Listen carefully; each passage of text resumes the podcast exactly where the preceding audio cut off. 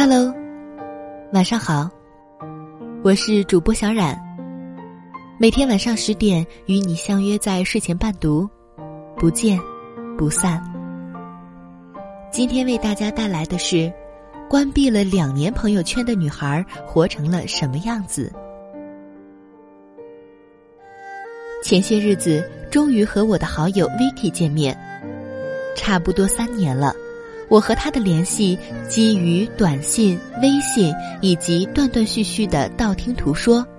保持着记忆的完整性。不得不承认，在一段时间里，我很少记得他。说自己忙也好，说自己薄情也罢，只记得情深处，还是依旧能很确定的告诉别人，这姑娘就是我的好朋友。当然，他也是。所以，就算很久很久没有见面，我和他的相遇也并不陌生。我很长一段时间一直以为他身体状况不好，也问过几回，得到的都是否定的，以及我还猜测过，会不会情绪上出现了问题，也并没有。事实上也确实没有。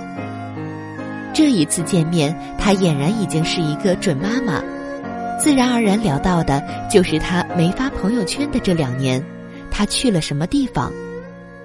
他说：“你把朋友圈看太重要了，日子照过，只是远离了人群的日子，发现也没有什么不自在。”他说的轻描淡写。那些年，我们在人人网活络，也流窜在 QQ 空间，去过微博互相艾特，而最后的最后，他选择了最原始的社交，而我依然仅仅和别人有所关联。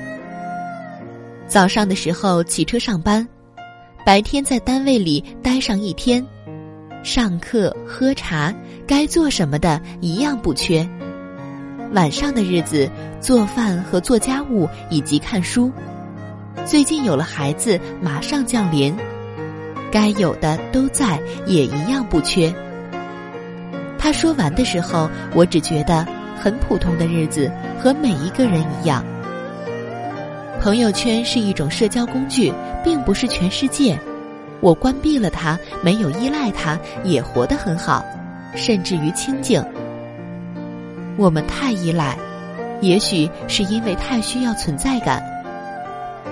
很多时候，我们总是太依赖一件事和一个人，总觉得不要被时代所抛弃，所以拽着人流，拼命努力向前。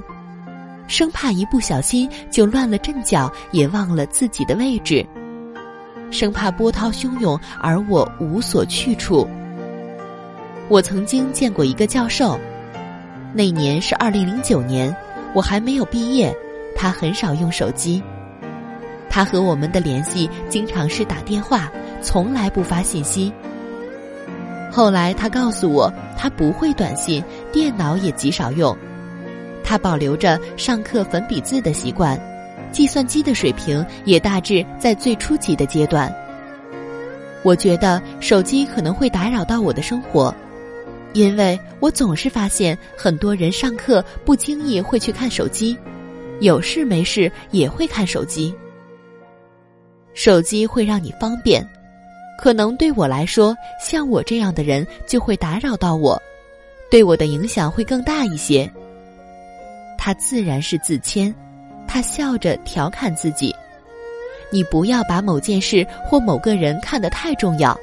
当他们没有出现之前，我们的生活可以继续；当他们出现之后，我们也未必会有惊天突变。”时至今日，他也开通了微信，断断续续联系，偶尔给我点赞，却从不发微信。有事可以打电话。没事就不需要打扰了。我到底觉得自己并不需要一些事，所以也会舍弃一些。它是工具，但不是必需品。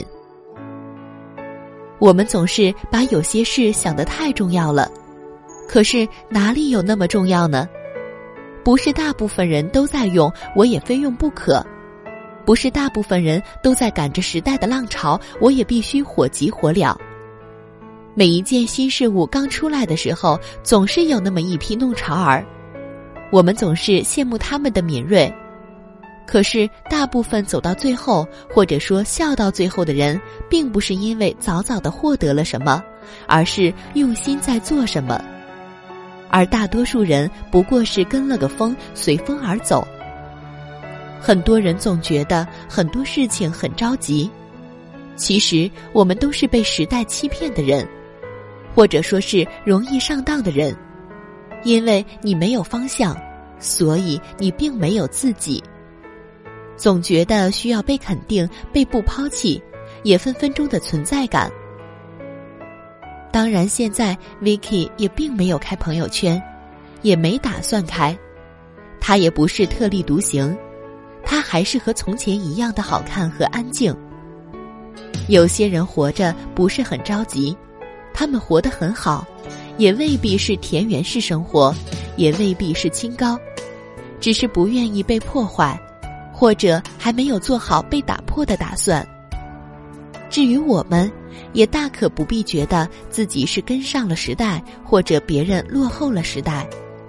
所有强迫的成长和拓展，都是对别人的敌意和对自己的不尊重。他们活得很好，只是不愿意被打扰。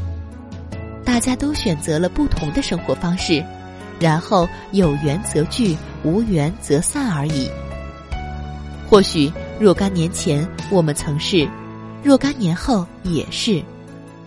我们都很重要，从不需要为了什么证明自己的存在感。最后，祝大家晚安。